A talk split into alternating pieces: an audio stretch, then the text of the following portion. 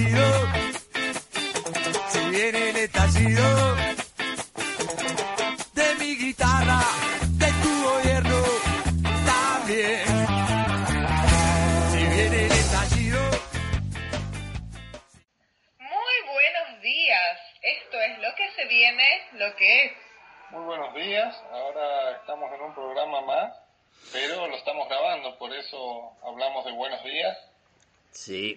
días. Hoy es sábado 22 de julio y estamos haciendo una nueva versión de lo que se viene a través de una grabación, a través del Skype, a ver si podemos mejorar nuestra emisión.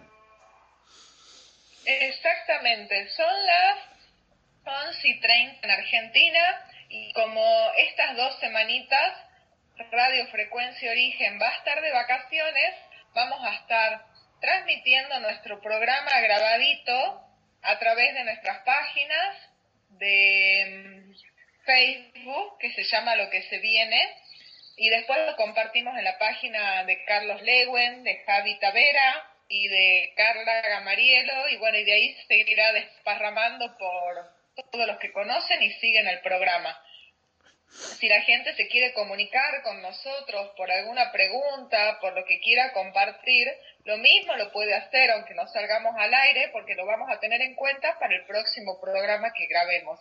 Así que reiteramos los teléfonos y la forma de comunicarse con nosotros.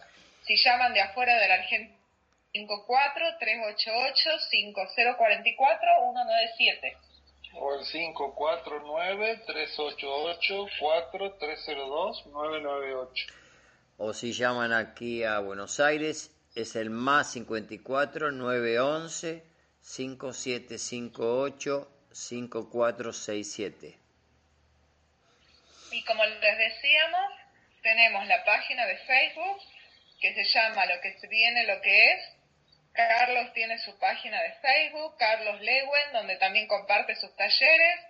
Javier tiene su página de Facebook, Javier Tavera, donde también comparte sus actividades.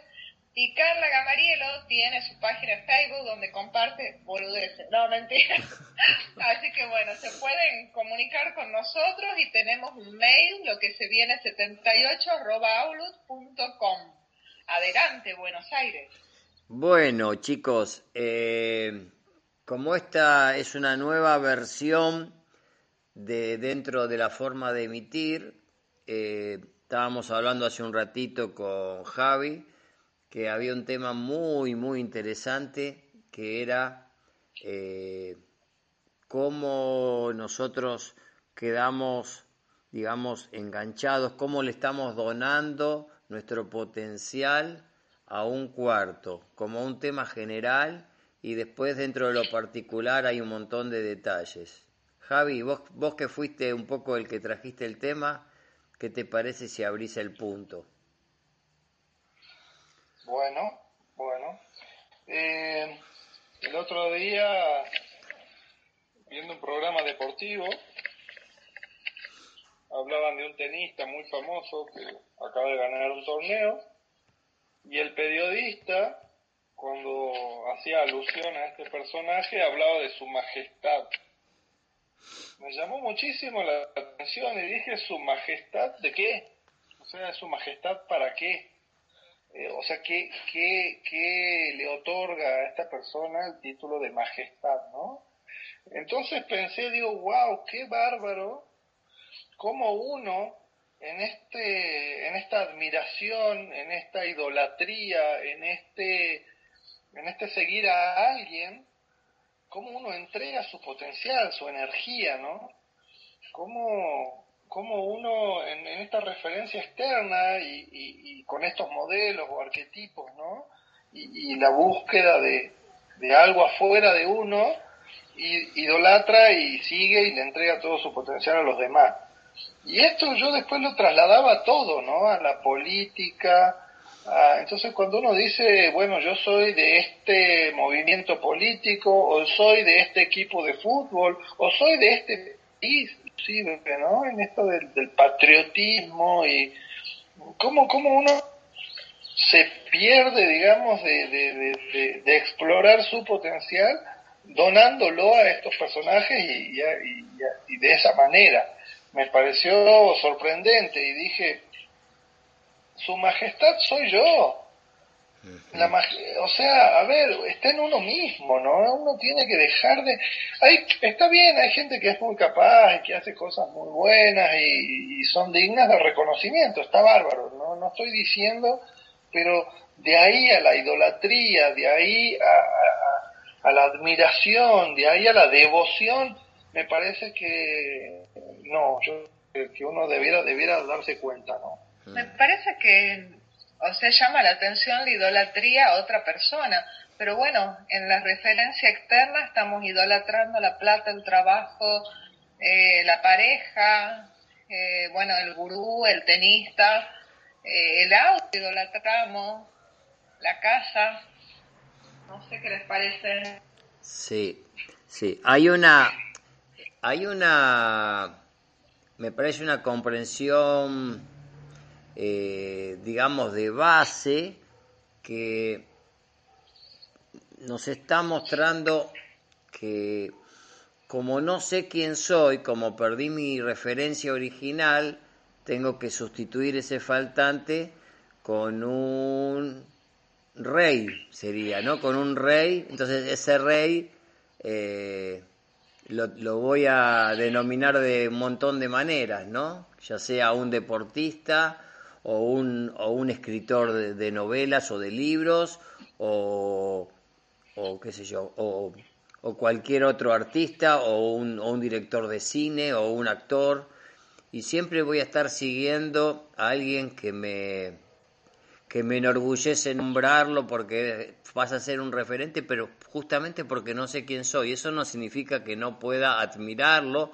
porque me está mostrando cómo ese ser pudo desarrollar eh, los potenciales de una manera exacerbadamente brillante.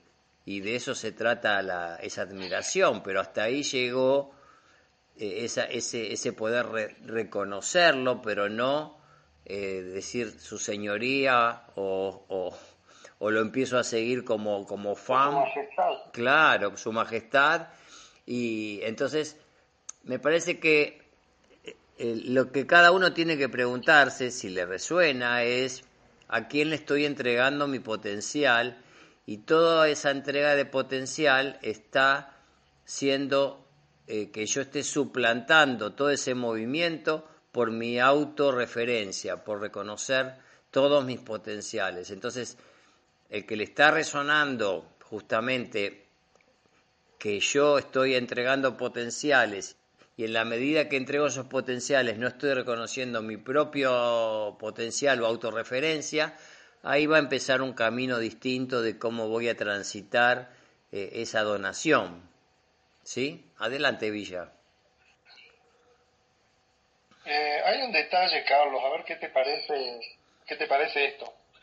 Vos recién dijiste que bueno, que está bien admirar a una persona por el desarrollo que ha logrado en, en ciertas actividades, ¿no? Sí. bueno, yo puedo admirar a alguien, a un deportista, a un escritor, a un, a un artista, pero yo digo, esa persona, ese logro, ese potencial que, que, que alcanzó, ¿Lo alcanzó por sí mismo o lo alcanzó por el poder que le dio toda la gente en esta admiración, en esta idolatría y en este reforzamiento permanente de mm. sus capacidades, ¿no?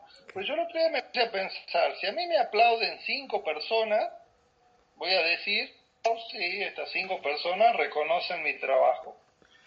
Si me aplauden 50 personas, voy a decir, wow, 50 personas reconocen mi trabajo. Ahora, si me aplauden y me vitorean y me 500 mil personas, y sí, capaz que ya empieza a sentir que soy el rey o su majestad, ¿no? Eso me convierte en un rey, porque todo el poder que me está otorgando esa gente que me aplaude y que me admira y que me sigue, hace que yo vaya desarrollando cada vez más y más y más y más el potencial, pero ¿es potencial propio o es potencial propio y transferido por todas las personas que me rodean y que me están empujando, idolatrando, admirando y son devotos a mí. ¿Qué te parece? Y bueno, acá yo- lo que yo veo, lo que siento de este, de este relato tuyo es que hay dos movimientos. O sea, primero tiene que haber una capacidad, un potencial notable para que esa persona tenga cierto lucimiento. O sea que ese, ese movimiento es totalmente, digamos, genuino, ¿no? Por llamarlo de alguna manera. Entonces, eh, ese movimiento genuino eh, es totalmente, digamos, original de que esa persona tiene como si fuera esa capacidad para poder mostrar y brillar en determinada área. Ahora, todo lo que viene después es adquirida, es, es como adherido y, y- y- pasa a ser ya como un ego grandote que se la cree, ¿sí?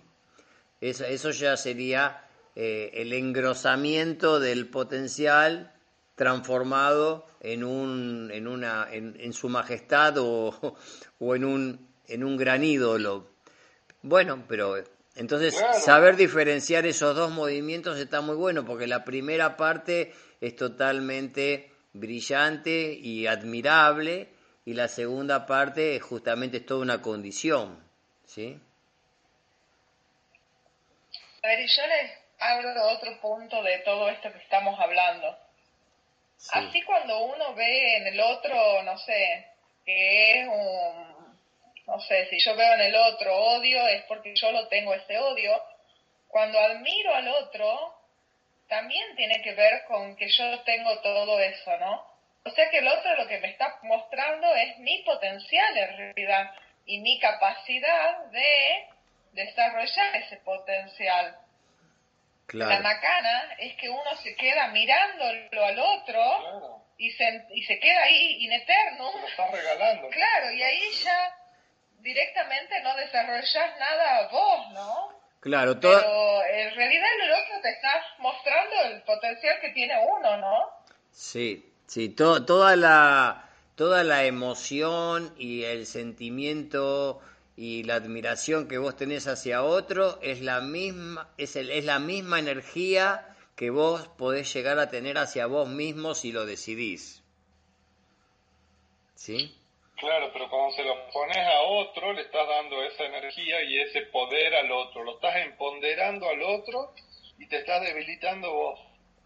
Claro, est- estás, estás formando parte de que, que gracias a ese otro yo tengo, hay un sentido dentro de mi, de mi pertenencia en el cual me siento, tengo la capacidad de desarrollar todo esa, ese, ese, ese potencial de admirar, de, de, de, ver, de, ver capacidades, de, darme cuenta de, cómo se pueden pasar determinados límites, que también los tengo en mí, pero lo estoy transfiriendo, como lo dijeron ustedes. Muy bueno.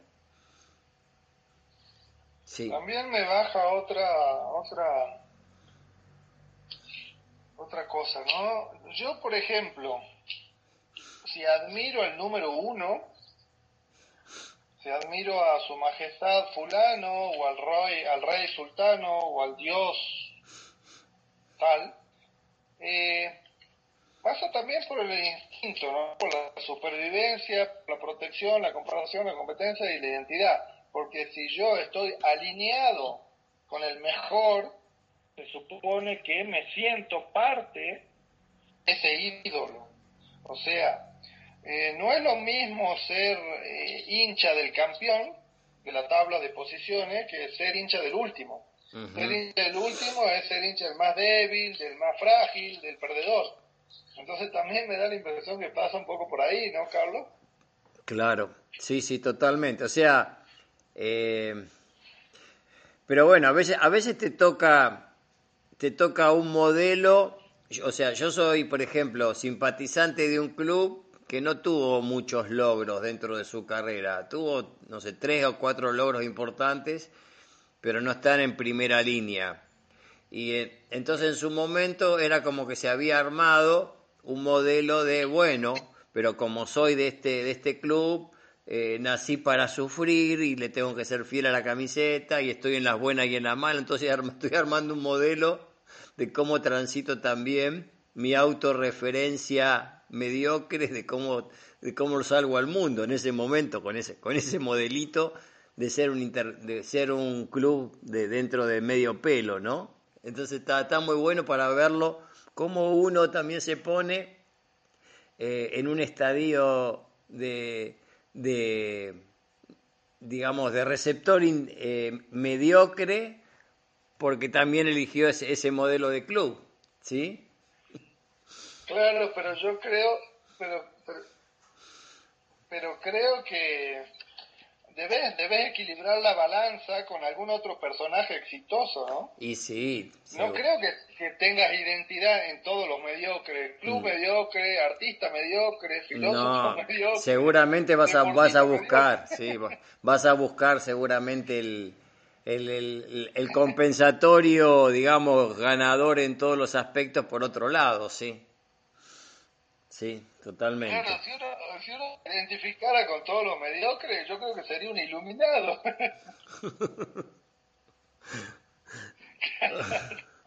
buenísimo, buenísimo.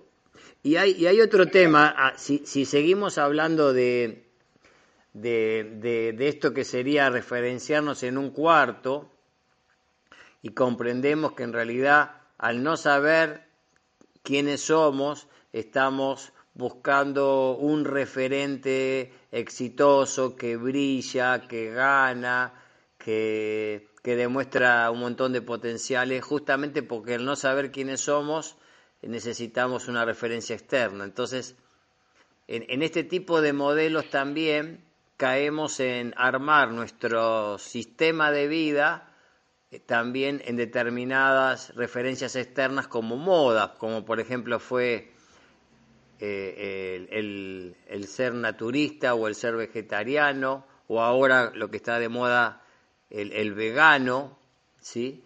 Y, y, de esa forma eh, siento de que estoy haciendo algo dentro de mi, de mi vida como, como correcta dentro de un modelo moral y, creo que mi biología va a funcionar mejor porque mi idea o mi, mi, concepto está dentro de lo moral correcto y estoy haciendo una mezcla de moral y biológico que muchas veces no funciona, muchas veces no funciona, pero lo importante es darme cuenta de que estoy dentro de una condición para poder creer que ese modelo me hace sentir mejor. ¿Cómo lo ves, Javi? Sí, creo que uno arma todo, arma estructuras y arma modelos y referencias externas, eh, que bueno, muchas veces uno se da cuenta que no, que no funcionan como uno creería que deberían funcionar. Eh, en esto de la alimentación, bueno, es muy marcado, ¿no? La gente cree que con tal o cual alimentación va a estar sano, fuerte, va a estar bien, va a vivir muchos años y va a ser... Y es un error, no, no pasa por ahí, pasa por una multiplicidad de factores y no solo por una cuestión alimentaria. O sea, si yo voy a comer lechuga todos los días y, rabanito y, ajo, pensando que voy a estar siempre sano, fuerte y feliz y abundante, creo que es un error. Eh, pero bueno, son modelos, son ideas, son, son estructuras, son modas, como decís vos, son tendencias por ahí, ¿no? Que si uno ve claramente la estructura de, de, esto, se empieza a dar cuenta que, que no, no, no es como uno cree que es o como nos hacen creer que es la realidad. No sé, a ver Carla, ¿qué opina sobre el tema alimentario y sobre el tema de estas tendencias, ¿no? Naturistas, veganas y, sanito y, todo natural. lechuguita, el modo lechuguita. Y nada de carne y los lácteos, bueno, todo, toda esa, esa movida. Y creo que es lo mismo de lo que estaban hablando antes, es entregarle el potencial a la comida O sea, exactamente lo mismo, ¿no? Y creer que la comida te va a salvar, te va a iluminar. Yo mucho tiempo creí que siendo vegetariana me iba a iluminar y no y me di cuenta que no era así, ¿no? Pero bueno, creo que es que pasa por ese lado. Sí, totalmente. Yo, o sea, yo he contado en muchas oportunidades mi experiencia propia eh, y me parece que, bueno, vale la pena por lo menos abrir un, pequeño resumen porque viene, viene en tema con lo que estamos diciendo, que bueno, eh, yo fui más de 20 años eh, naturista, inclusive haciendo, eh, junto con mi mujer, haciendo experiencias de, de, alcalinizar todos los alimentos en bandejas con imanes, con el magnetismo, y poniendo el agua y poniendo las comidas en, en el polo alcalino. Y bueno, y, y en el 2000, 2012 mi, mi mujer despertó a través de un shock biológico, que fue una gran desilusión a través de la familia, un cáncer que en seis meses falleció y, tuve que replantear toda esa investigación y toda esa decisión de mover de moverme dentro de esa condición. Y ahí empecé bueno justo ahí em, justo viajé a, a Perú empecé a hacer la bioscodificación como curso con Corbera y bueno, y ahí la conocí a Ale y todo lo demás, pero lo que viene acaso a, tema es esto, como que le regalé 20 años de mi vida a una condición creyendo que en esa condición tenía la seguridad de que no me iba a enfermar, de que iba a estar más sano, de que moralmente era lo correcto. Pero bueno, fue en, en, dentro de esa visión que tenía era era, digamos, era coherente con lo que sentí y lo que pensaba, porque no tenía otra forma de experimentar algo distinto, porque los hechos y la realidad me mostraban eh, que, esto funcionaba, hasta que apareció una situación bien notable que me dijo, por acá no es, y si realmente vas a ser honesto, tenés que replantearte que esto no es por ahí, que las emociones y la biología no son morales, no son conceptuales, ¿sí? Claro, yo creo que todos estos modelos en referencia externa en algún momento se derrumban.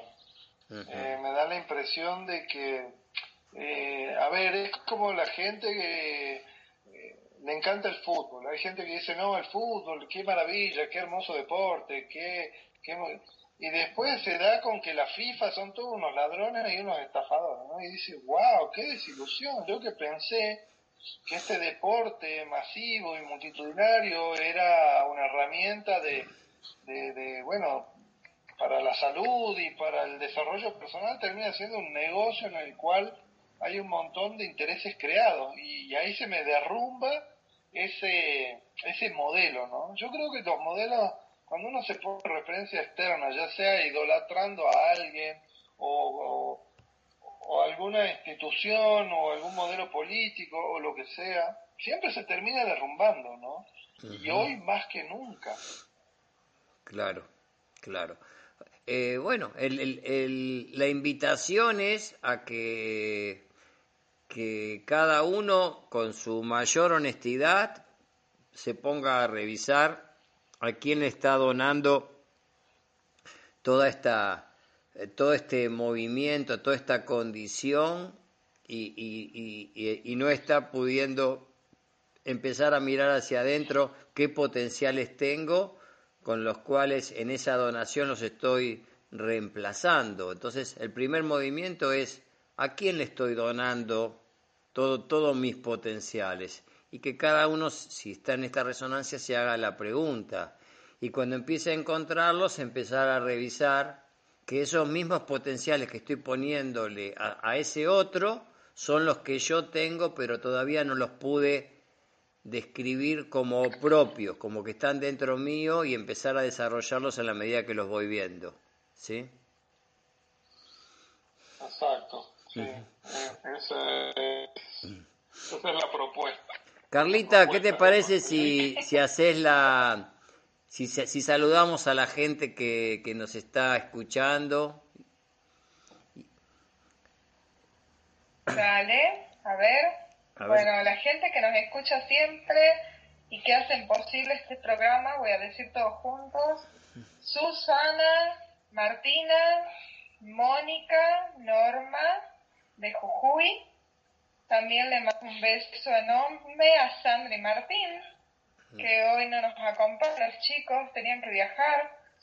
Les mandamos un beso enorme a Meg Smith, que siempre que estuvo de cumpleañitos y siempre nos acompaña, Ruth de Israel, Rocío de México, Paola y Carola de Perú, Cristina Canelli, Canela, Gladys Nieto, Teresa de Mar de Plata y Teresa de Rearte, Nélida de Estados Unidos, Claribel de Bolivia, Mónica Olivera de Córdoba, Caro Meyer, Ale Sobol, Norma de México y todos los que me estoy olvidando también les mandamos besos.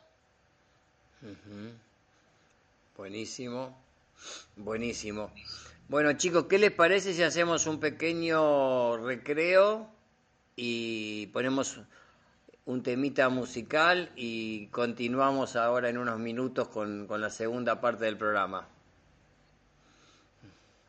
Bueno, bárbaro, vamos a la pausa entonces. Vamos a la pausa, ya volvemos chicos.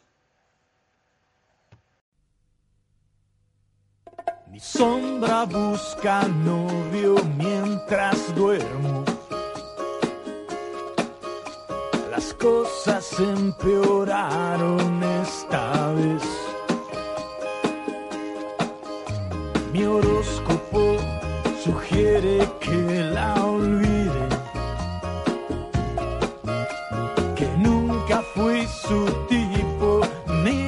Soy un peligro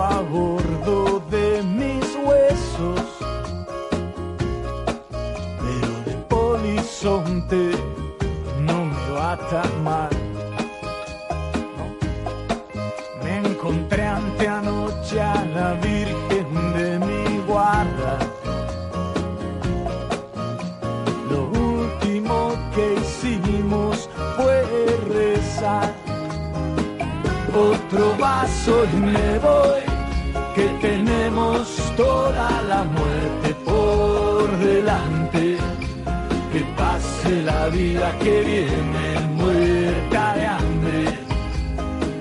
Otro vaso y me voy, que no ni que ocho cuartos. Si somos los solos, juntando los pedazos tan solo criaturas buscando algún abrazo.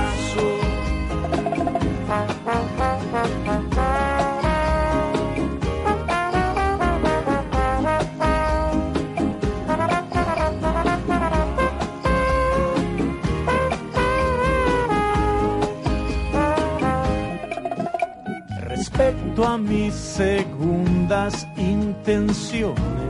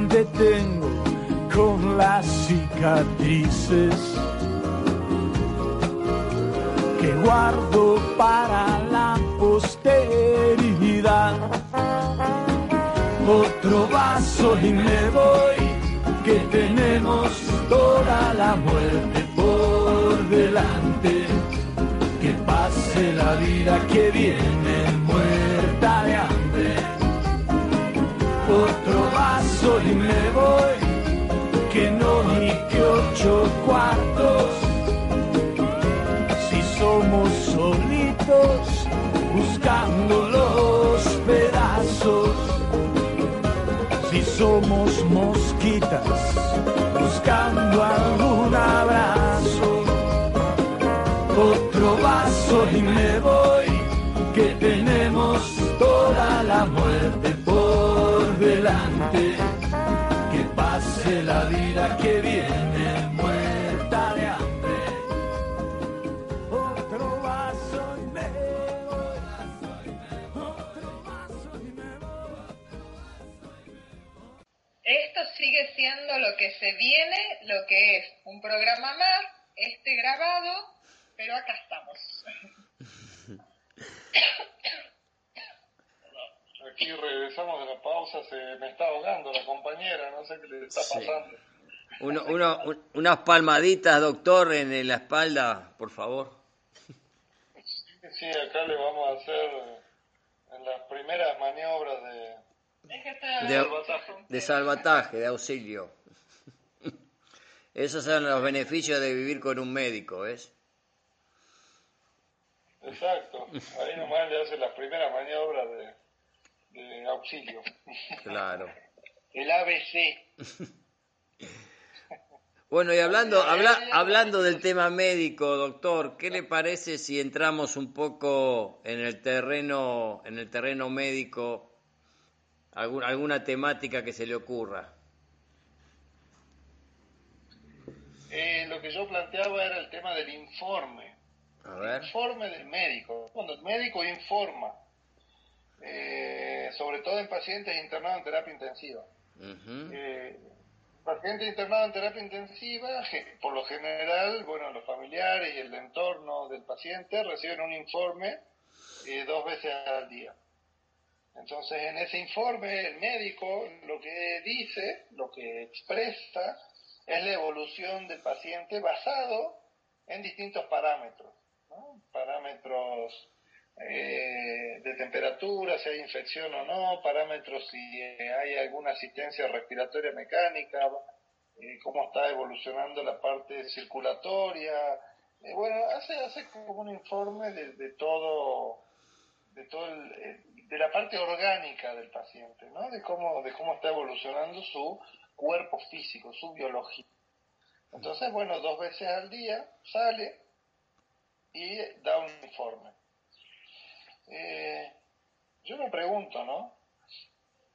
La persona que recibe ese informe, o sea, el receptor de, de esa información, ¿cómo impacta en el paciente? El paciente no participa del informe porque el paciente está internado, está internado, intubado, sedado, o sea, está en otra, en otra realidad. Pero ¿cómo impacta ese informe en el receptor, que es un allegado al paciente cercano? Eh, ¿cómo, cómo, ¿Cómo impacta su- en su evolución y en su pronóstico? Entonces yo creo que, que uno como receptor de la información y desde la ignorancia, porque la persona que recibe el informe médico por lo general no tiene ni idea o sabe muy poco de lo que el médico está expresando, uno tiene que relativizar esa información, ¿no? Y tiene que relativizar el práctico y tiene que relativizar todo, porque creo que si uno asume eh, estos pronósticos reservados o estos malos pronósticos, estos diagnósticos terribles de enfermedades mortales, creo que uno si se lo cree lo valida y, y- y está y está creando esa realidad. colaborando a que el paciente no evolucione favorablemente. Claro. A mí me pasó esta semana de tener una persona que yo quiero mucho, mucho, un amigo muy allegado, que es como un hermano, eh, que bueno, que él antes de tener un pronóstico ya decía que tenía lo peor de lo peor. Cuando tuvo un diagnóstico, eh, que tampoco fue un diagnóstico porque no se hizo, no se hace ni biopsia, nada, es un diagnóstico a través de, un, de una ecografía.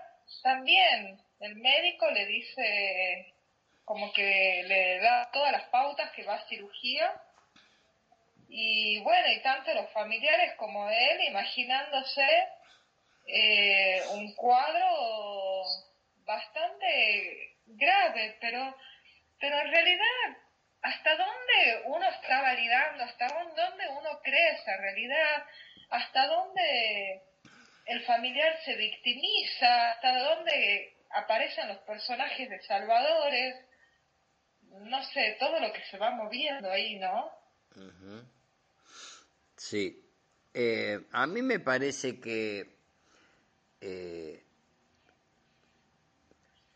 no, lo, que pasa habitualmente eh, cuando hay una, una información, digamos, de, de, desagradable dentro de lo que es la salud de un familiar, es que nosotros eh, hay, hay, muchas actitudes donde queremos de alguna forma eh, acompañar al otro haciéndolo sentir lo mejor posible para que para que en ese maquillaje de lo mejor posible el otro sufra menos o sienta menos o salga más rápido de la situación.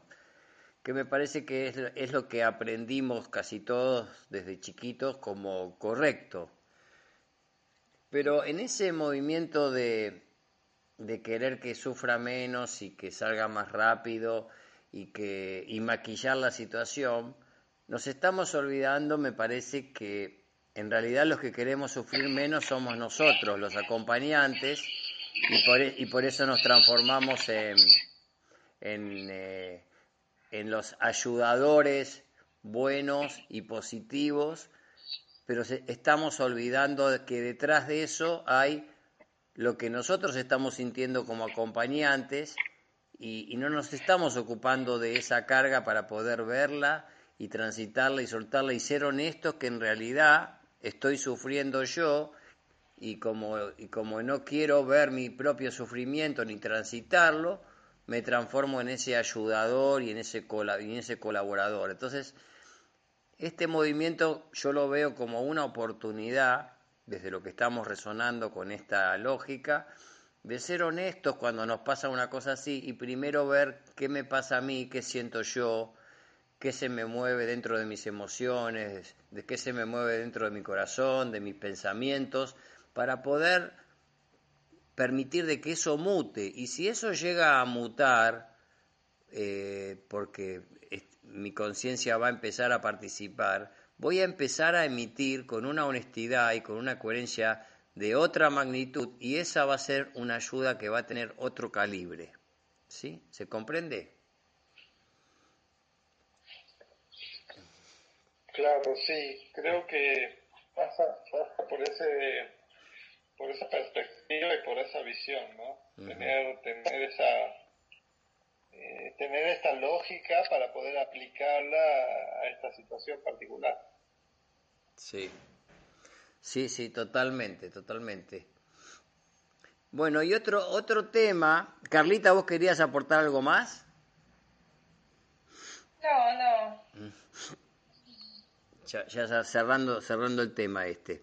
Y otro tema que, que también me había surgido como posibilidad dentro de la mesa era eh, el tema de, de, la inspiración, ¿no? que es un tema bastante este, delicado desde el punto de vista que como que lo tenemos medio vedado y medio, medio usado en determinados momentos celestiales de nuestra vida, pero para se me había ocurrido esta semana de cuando alguien tiene determinada bajada de inspiración, ya sea que se le ocurre una idea brillante o que tiene algo brillante como para poder compartir, o algo brillante de que se da cuenta, o algo brillante dentro de los que se dedican al arte para poder plasmar dentro de lo artístico, o la música, o, la pintura, o la escultura, o simplemente la escritura, o en la vida cotidiana de cada uno, simplemente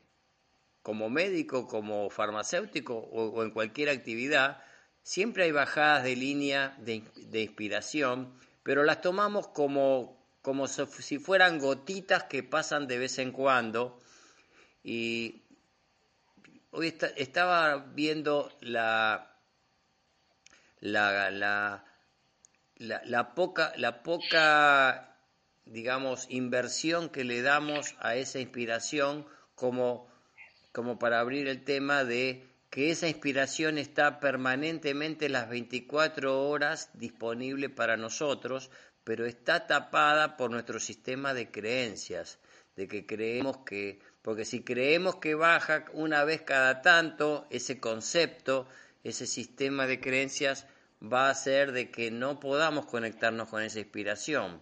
Y cuando somos chiquititos, uno, dos, tres años, estamos en ese estado de inspiración en forma permanente, permanente y, y después lo vamos perdiendo. O sea que esa capacidad, ese movimiento lo traemos de fábrica.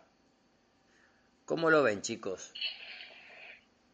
Creo que la inspiración es permanente, está siempre, pero eh, cuando yo estoy en referencia externa y tengo un movimiento de inspiración y de creatividad, si yo estoy en referencia externa, siempre voy a creer que lo que yo estoy canalizando, imaginando, o escribiendo, o creando, siempre va a haber alguien mejor que yo. Y creo que es un auto boicot. ¿no? Nos hacen creer que hay personajes que son mejores, más capaces, más inteligentes, más habilidosos, más creativos. Y en la medida que yo me crea que, que, no soy el mejor, que siempre hay otro mejor que yo, esa inspiración queda ahí, queda a medio camino. Eh, así que creo que uno tiene que, cuando siente ese movimiento de inspiración y de creatividad, plasmarlo en la realidad, sintiendo que, que eso es autorreferente, que uno es creativo, que es ingenioso, que es inteligente y, y que uno es el mejor yo soy el mejor, tengo esta inspiración, puedo crear esto, puedo aportar esto desde este lugar. Ahora, si creo que lo mío, bueno, sí, pero no, pero es más o menos, pero y no sé, y hay otro, no, ya está. O sea, quedó a mitad de camino y no. Eh, creo que si uno a esta inspiración la lleva a la realidad con la certeza de, que es algo genuino y auténtico, va por buen camino. Ahora si pienso que bueno, sí, ya lo dijo otro, bueno, yo lo vi en otro lugar y, y empiezo a dudar, creo que ahí se derrumba todo. Yo creo que la inspiración, cuando entra a la mente, como vos estás diciendo, se derrumba. Pero ojo, ahí te contradigo. O sea, la mente puede entrar tanto a decir, no, hay otro que es mejor que vos, y también puede entrar a decir, vos sos el mejor. O sea, en ambos movimientos la mente está interfiriendo, ¿no?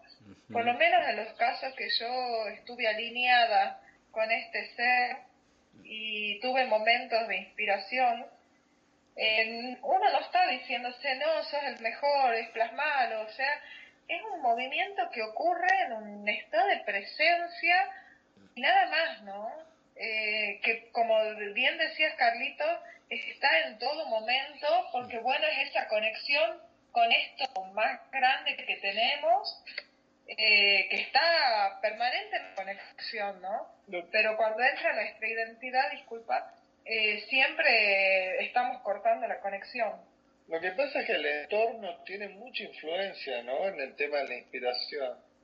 Si yo tengo una inspiración, ¿no? Por ejemplo, pinto algo, y, al lado mío tengo una persona que me dice eso que acabas de pintar no sirve, es horrible.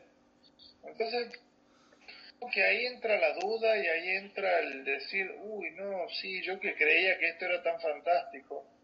Eh, también uno tiene que, que no dejarse llevar por, por lo que hay alrededor de uno, ¿no?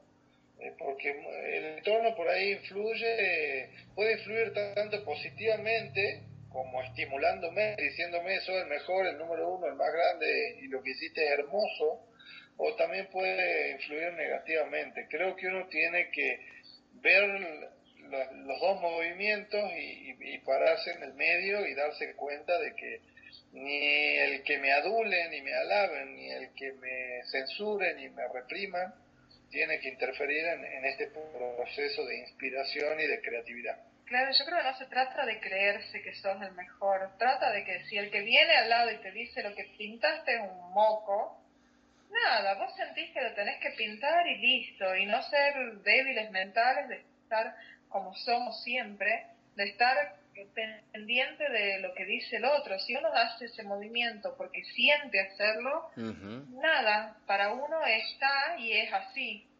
¿Cómo lo ves, Carlito? Y sí, eh, lo que pasa es que tiene que ver con el modelo que armamos nuestra identidad. O sea, si nuestra referencia externa está muy, muy condicionada, en el sentido de que dependo de lo que dicen, de lo que, de lo que piensan, de lo que sienten los demás para poder saber que eso es válido o no es válido dentro de mi vida, depende, o sea, toda la bola que le puse, todo el donante que le puse a esa referencia externa, es como voy a empezar a darme cuenta cuánto me desvaloricé. Y si nunca le di bola a lo de afuera y fui bastante autorreferente, mm, eso no me va, no me va a afectar. O sea, son modalidades de cómo armé mi identidad.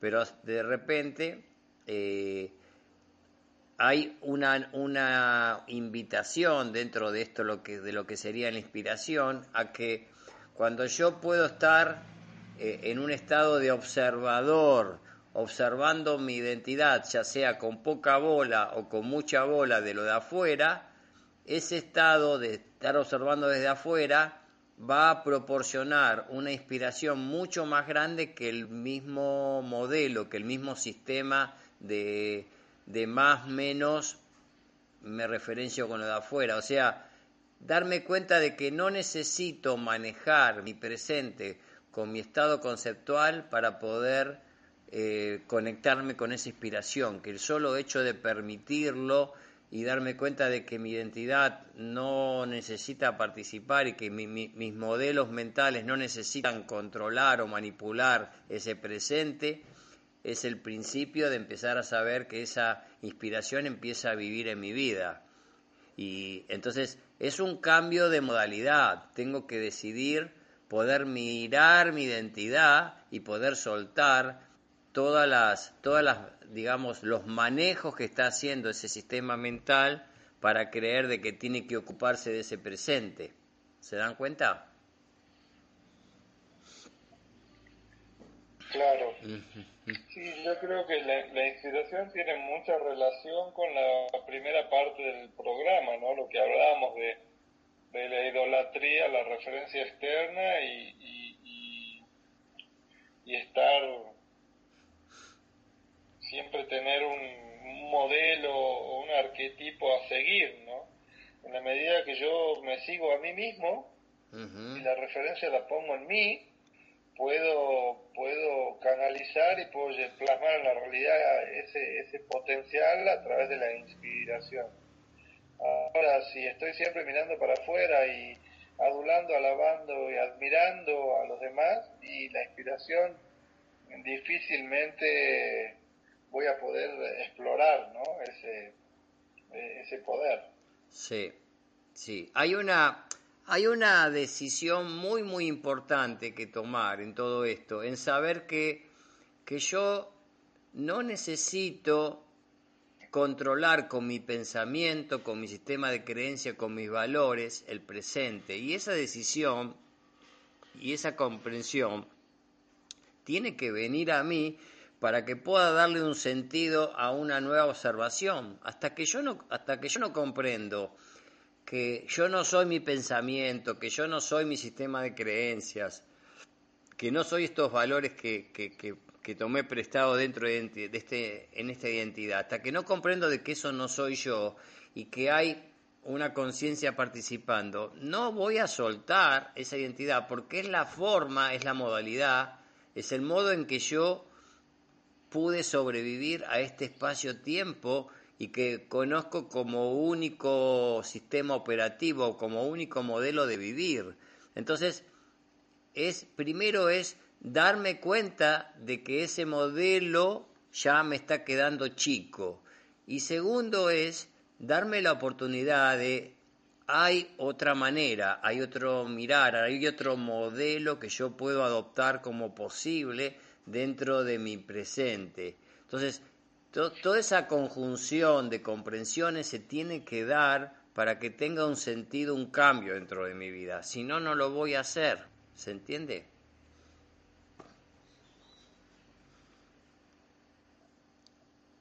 Sí, creo que. Sí, creo que sí. No, no sé, Carla, si querés aportar algo más. No, es perfecto lo que están diciendo. Creo que el, este modelo es como que ya no cabe más. No, está caduco, está caduco, no, no, no sirve, no sirve más estar defendiendo, defendiendo el presente con, con condicionamiento, con manipulaciones, con, con controles, con quererme sentir seguro en base al pasado, ya, ya está caduco y, y en algún momento el que lo Sí, siente está tiene, caduco tiene- porque y la realidad, Sí. la realidad lo demuestra. Claro, sí, totalmente, totalmente. Hay otro tema, ustedes saben que esta semana empecé, hace ya dos semanas, empecé a jugar a un juego que se llama el Sudoku, que son con números. ¿Lo conocen? Está en, eh, los diarios, en Clarín, en La Nación, en todos los diarios está, está estos jueguitos. Inclusive te venden revistitas completas de Sudoku para, para completar casilleros con números. Y, y bueno, este juego consiste en que hay, hay nueve cuadrículas, tres por tres, y cada cuadrícula tiene nueve lugares, ¿no? Entonces, el, el- sentido del juego es llenar esos nueve lugares sin repetir los números. Y también cuando juntás las cuadrículas en forma horizontal y vertical, no se pueden repetir los números para abajo y para arriba. O sea, de- del 1 al 9. Entonces empecé a jugar y en, y en ese estado de observación me di cuenta eh, que hasta que no se completen los nueve números, no hay una no hay un estado, digamos, de completud y de perfección y de y de, y de poder ganar el juego desde el punto de vista de que hay una integridad total. Entonces, estaba viendo qué maravilla que en la multidiversidad de, de esos nueve números está la completud y que el espacio y el vacío siempre te da esa oportunidad de poner el matiz o el número que falta para poder permitir de que esa completud exista. Y- y entonces en esta multidiversidad, lo estaba comparando con la vida, ¿no? En esta multidiversidad, qué maravilla poder aceptar todas las multiversiones que hay dentro de nuestra vida alrededor, porque en esa multiversión nos estamos completando, nos estamos enriqueciendo, nos est- estamos aprendiendo. Y en lugar de separarnos, y en lugar de competir, y en lugar de juzgar, es cambiar la mirada de que ese, ese, esa otra versión me está completando desde el punto de vista que me está mostrando algo, algún otro color, algún otro sentido que yo no lo estoy pudiendo vi- vivir o ver o sentir en ese momento. ¿Cómo lo ven, chicos? Sí, creo que las experiencias y que uno vive y, y todo lo que lo que aprende es gracias a esta multiversión y a estas infinitas posibilidades de manifestación. En la medida que uno tenga apertura y tenga visión y aceptación e inclusión, todo, creo que uno tiene mucho más capacidad de, de experimentar y aprender. ¿Qué opinas, Carlos? No opinan nada. Eh, no, no, estamos, estamos, calladas hoy. Dale, dale un, dale, un, gol- dale, un, dale un golpecito en la espalda, a lo mejor se le quedó trabado algún patito, alguna neurona. Claro, se ahogó al principio de, de la segunda parte del programa y ahí quedó como, como que se quedó ahogada. Me quedé pensando hace rato en, por si quieren ampliar un poco más, en esto cuando uno dice, eh, me baja la información. Esa es una frase que, que la escuché en el Facebook. Eh, va, no que la escuché, vi que a Alejandra le preguntaban, eh, Alejandra Casado, si la información la había canalizado o la había sacado de, de, de todo lo que ella había estudiado. Bueno, no, no llegué a leer la respuesta, ¿no? Sé que contestaba María Isalá, pero bueno, me sonó mucho esto de, va, no es que me suena, me, me hace ruido esto de baja, me canaliza, me suena tanto a cuarto plano, entonces bueno, por ahí está bueno ampliarlo, ¿no? Porque uno lo ocupa hasta, me bajo la de cocina y en realidad no estamos hablando de canalización, ¿no? Pero hay que quitarle carga. Yo Bueno, creo sí, que es una forma de decir, ¿no? Yo puedo decir, se me ocurrió esto, me bajó esto, canalicé esto. Eh, son formas de decir. A ver, si yo, si una persona me dice, me bajó esta información o canalicé esto, no voy a pensar, wow, qué ser trascendido, iluminado, que está comunicado con el más allá. Voy a pensar, se le ocurrió eso, punto. Claro. Eh, no, creo que hay que quitarle carga. Se le ocurrió, punto. Lo expresa a su manera. Eh, es como un amigo, yo tengo un amigo que habla de su despertar, ¿no? Él habla de, de cuando tuvo su primer despertar. Y yo lo interpreto como que, bueno, se despertó, qué sé yo, no, no, no sé a qué se refiere con despertar y está todo bien. Si él, lo, si él a su despertar no sé bien qué querrá decir, lo, lo, lo, lo habla como un despertar de conciencia o como un despertar de, de, de, de creatividad o como un- está perfecto, pues es su forma de expresar algo y yo no, no le pongo la interpretación. ¿no? Eso No digo, decir, wow, qué iluminado se despertó. Pienso, bueno, lo, él siente esto y, y, bueno, y lo expresa de esta manera, eso está. Ahí está, acabas de decir. Lo que pasa es que cada palabra cómo tiene una interpretación y cómo tiene eh, un juicio dentro de cada personaje que tenemos, ¿no? Porque bueno, a mí alguien me dice, me desperté y me suena, se iluminó, estoy al lado de Buda. Y en realidad él quizás está hablando en, De una de sensación. una sensación, claro. O sea, a mí alguien me dice, me bajó, Un darse cuenta. O sea, es bueno, un darse cuenta, sí. Yo pensé que es un medium, claro, que es algo así Claro, como un canal. un gurú, claro. Sí, sí. Claro. Me bajó, yo interpreto como me bajó, me, se me ocurrió, pum. O me indispuse, me también. También, mujer también. Me bajó. Te. ¿Cuánto, ¿Cuánto hace que no te baja?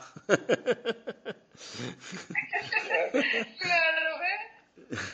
Las diferentes interpretaciones, ¿no? Todo eso es tan Pero toda la, cada interpretación viene con un paquete interesante de carga y de personajes, ¿no? Claro. Y, y creer de que nuestra forma de pensar es la más correcta con respecto al otro también es una separación con respecto al otro. También hay que verlo. Sí, nos estamos separando por, porque mi, inter- mi interpretación es mejor que tu interpretación. Claro, querer que el otro piense como uno piensa, porque bueno, de esta forma, si el otro no piensa como yo pienso, corre en riesgo este personaje, ¿no? Claro, totalmente, totalmente. Estamos llegando, chicos, a casi los 30 minutos del segundo bloque. ¿Quieren eh, ir redondeando con algún tema o nos vamos despidiendo? Vamos comentando cómo, cómo viene la próxima semana. ¿Qué se les ocurre? Sí, yo, eso, yo les quería, los quería invitar a todos, los que quieran escuchar el programa de radio, va a estar disponible en la página de Facebook, lo que se viene, repetimos, también en la página de Carlos Lewen, en la página de Javier Tavera y en la de Carla Gamarielo, y bueno, y el próximo sábado, misma me- modalidad, eh, grabamos el programa y lo volvemos a colgar, a canalizar. A canalizar. a bajar en la red. A- a- A espe- bajar esta información. esperemos que, no, que, que nos baje, que nos baje inspiración para poder compartir, que nos baje. A mí seguro que va a bajar. Y también, bueno, tener algún despertar vendría bien. También vendría bien. Bueno, yo agradezco a los masculinos por esta compañía, un placer siempre hacer este programa con ustedes. Nos vemos el próximo sábado. Yo también me despido hasta el próximo programa. Eh, y bueno, que tengan todos una buena semana. Abrazo grande. Bueno, y aquí también, Carlos, desde Buenos Aires, un gusto, como siempre, eh, es una, un- una decisión esto de emitir eh, lógica y compartirlo con quien le resuene, con el margen de error que, que conlleva siempre. Hasta el próximo programa. Gracias, chicos.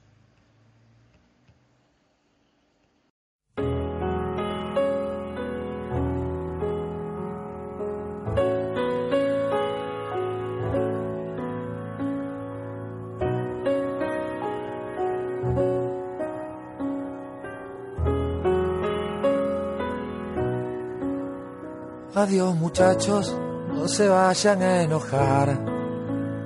Llegó la hora de irme. Me voy sin nombre y casi todo lo que soy será totalmente inútil como un viejo cascarón. Tras los aciertos vino la comodidad, eso que llaman prosperidad. Me fui perdiendo entre tanta distracción. Voy de viaje al desierto a encontrar un corazón.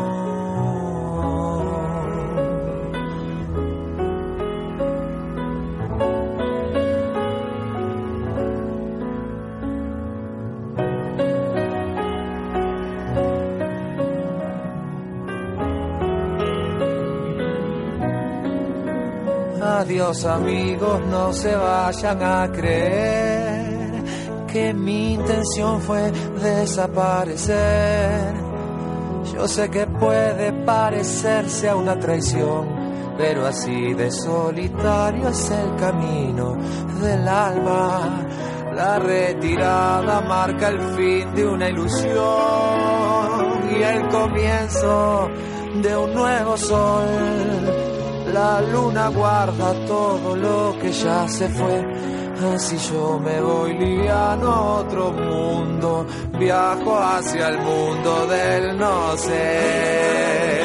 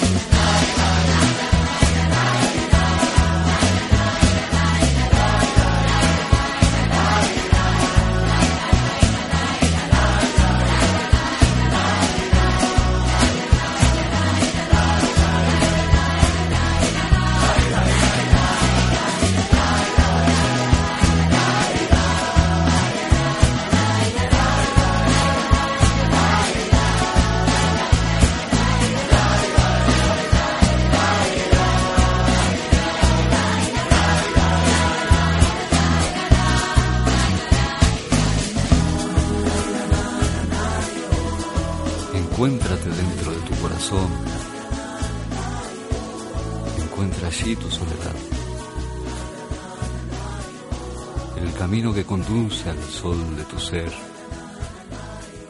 lleno de luz, lleno de amor. Búscate y allí te encontrarás. Este es un nuevo sol. Hay un nuevo comienzo hay un nuevo final.